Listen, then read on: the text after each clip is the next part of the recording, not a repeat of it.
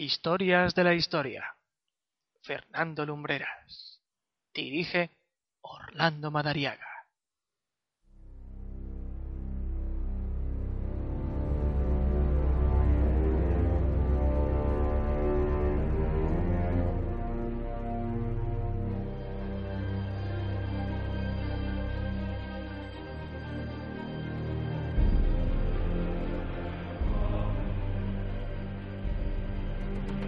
Los primeros años de la década de 1920, el egiptólogo británico Howard Carter se embarcó junto a Lord Carnarvon, su mecenas, en una aventura que culminaría con un descubrimiento fascinante. Intacta tras más de 3.000 años de espera, se encontraba la tumba del faraón Tutankamón.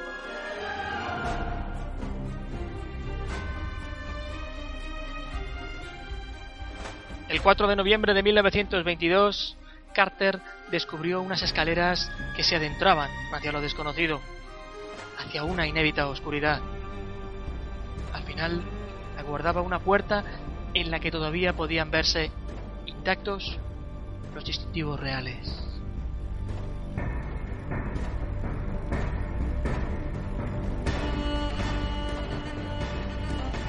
El explorador practicó un agujero en la puerta lo suficientemente grande como para introducir una mano en la que sostenía un candil. La trémula llama descubrió objetos asombrosos.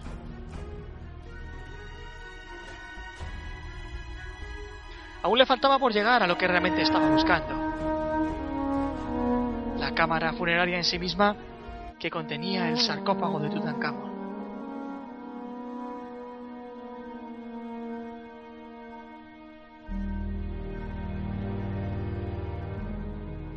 La hazaña se completó el 26 de noviembre. Frente a él, Carter tenía el hallazgo mejor conservado del mundo antiguo. Tres milenios de historia habían acudido al presente de pronto.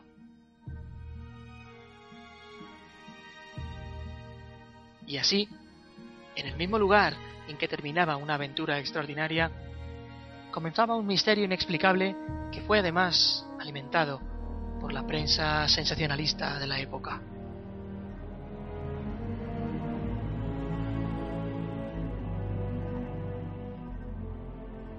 En marzo de 1923, poco tiempo después de haberse abierto la tumba, Lord Carnarvon fue picado por un mosquito mientras se afeitaba.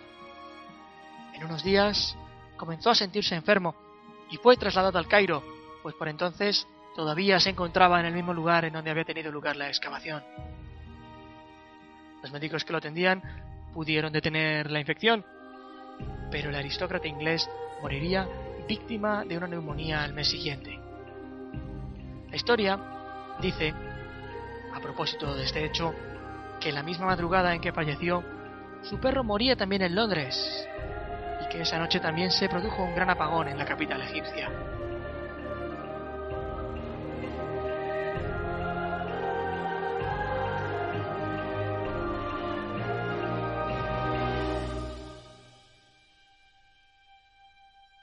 Prensa inglesa comenzó entonces a difundir la noticia de una extraña maldición provocada por la apertura de la Cámara Real. Uno de los contemporáneos de Lord Carnarvon, el escritor inglés Arthur Conan Doyle, a quien todos conocemos por ser el creador del célebre detective Sherlock Holmes, se declaró entonces ciego creyente de aquel embrujo. También la escritora Mary Corelli, quien llegó a afirmar que poseía un extraño manuscrito árabe en donde se daba cuenta de terribles males si se profanaba la paz del faraón.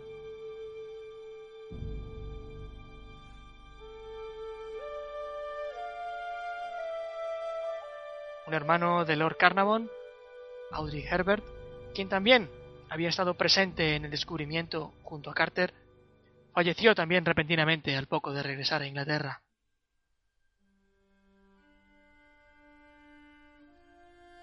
La máscara funeraria de Tutankamón se había convertido en una verdadera atracción y más si se completaba su observación con las historias que comenzaron a recorrer prácticamente los cinco continentes. Se llegaron a decir muchas cosas que intentaban dar una explicación coherente a las extrañas muertes, pero ninguna de ellas con una certeza tal que arrojara luz sobre las cuantiosas dudas desatadas.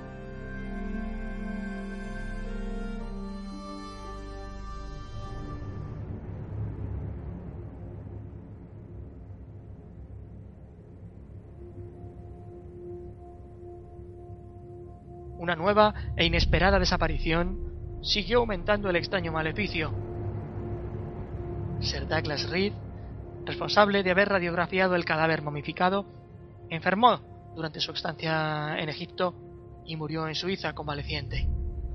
La propia secretaria de Howard Carter falleció igualmente de un ataque al corazón, así como un profesor canadiense que investigaba la tumba junto a su descubridor, esta vez de un derrame cerebral.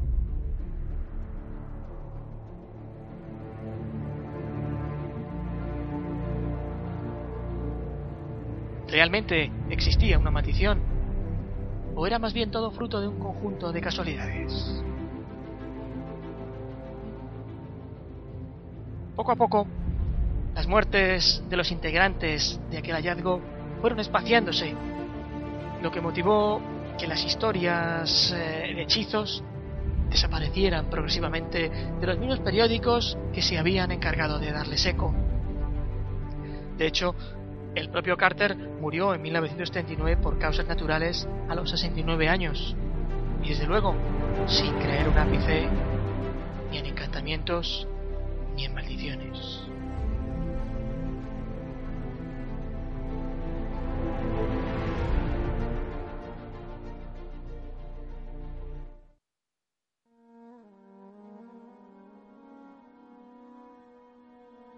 Entre las décadas de 1960 y 1970, regresaría a la primera plana informativa otra vez esa vieja historia.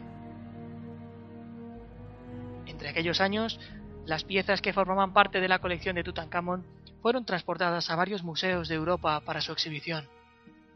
Curiosamente, los directores de algunos de los museos que aprobaron el traslado de los objetos murieron también. Y en momentos puntuales, los aviones que transportaban aquellos tesoros sufrieron más de una avería por causas inexplicables todavía.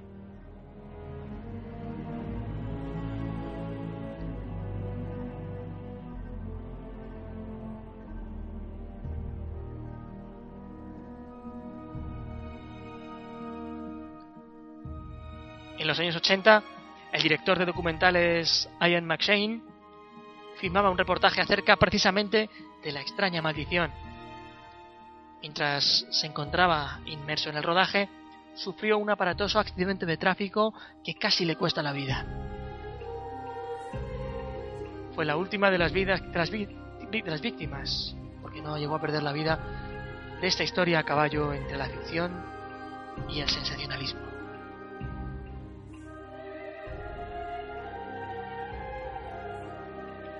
Ya en los tiempos que vivimos, hablar de maldiciones vinculadas a la antigüedad resulta cuanto menos un curioso reclamo, sobre todo cuando el cine ha explotado este argumento infinidad de veces y de muy diversas maneras. ¿Qué explicaciones se dieron en su día de aquellos sucesos? La más extendida fue la de que había un extraño hongo, mortal, que los embalsamadores del faraón habían colocado a propósito para ahuyentar a los saqueadores de tumbas. Estudios recientes han encontrado que en sarcófagos de momias proliferan organismos patógenos de los géneros Staphylococcus o Pseudomonas. Ese tipo de bacterias no resultan mortales, a no ser que se infecten a seres humanos debilitados inmunológicamente. Del mismo modo, la presencia de, guano, de excrementos de murciélagos, en muchas de las cámaras funerarias puede ser fuente de enfermedades tales como la histoplasmosis.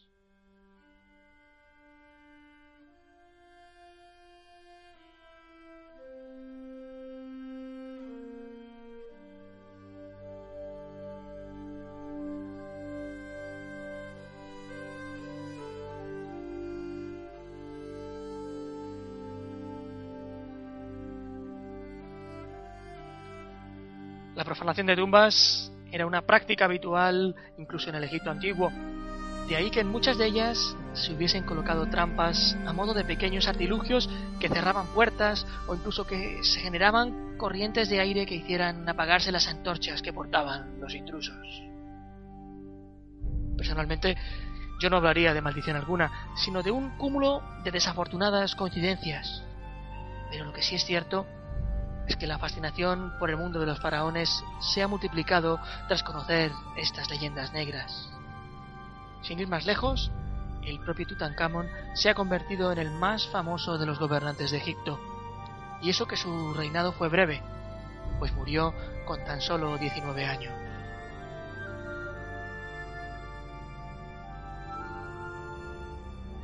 Uno de los misterios que también rodean la vida de este singular personaje es su propia muerte.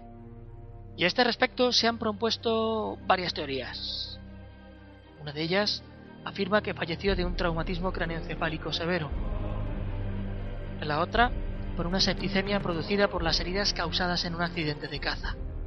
De hecho, en aquella cámara descubierta por Carter, apilados en una de las paredes, había casi un centenar de bastones que formaban parte del ajuar funerario. Lo que sugiere que en el último tramo de su vida el faraón sufriera de una cojera mal curada que le debía producir fuertes dolores.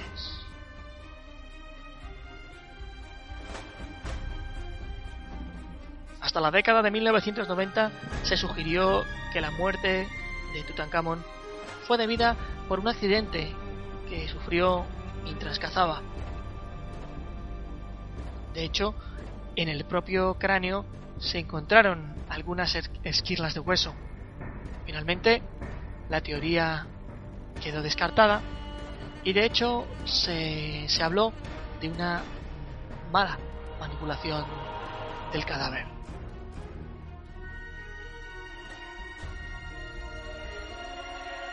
Oficialmente, la muerte se certificó por el llamado mal de Kohler, que es un tipo de necrosis ósea agravada por malaria. No en vano, la cercanía del Nilo traía consigo cantidades ingentes de mosquitos, y sabido es que en la antigüedad esta enfermedad era una causa de mortandad bastante frecuente, sobre todo en zonas próximas a grandes ríos o aguas estancadas.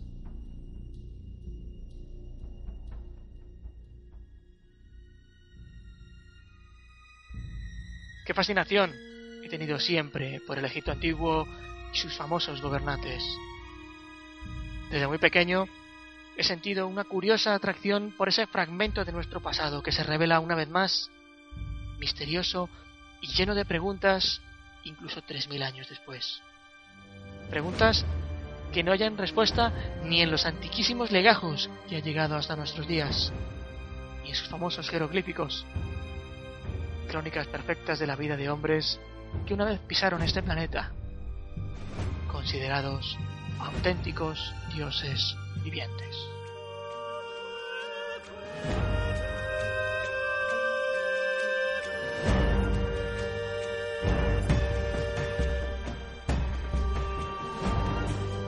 Y así he querido contarles hoy esta historia. La historia de la maldición de Tutankamón.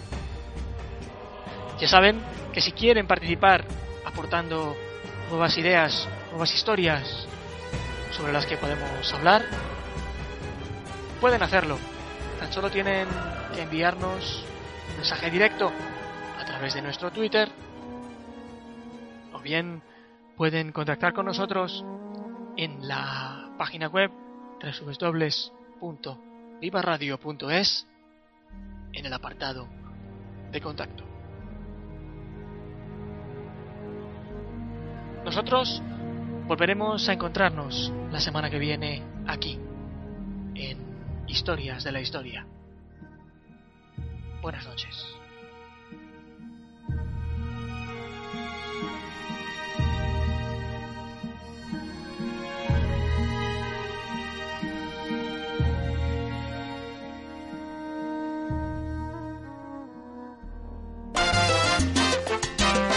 Estás escuchando Viva en www.vivaradio.es.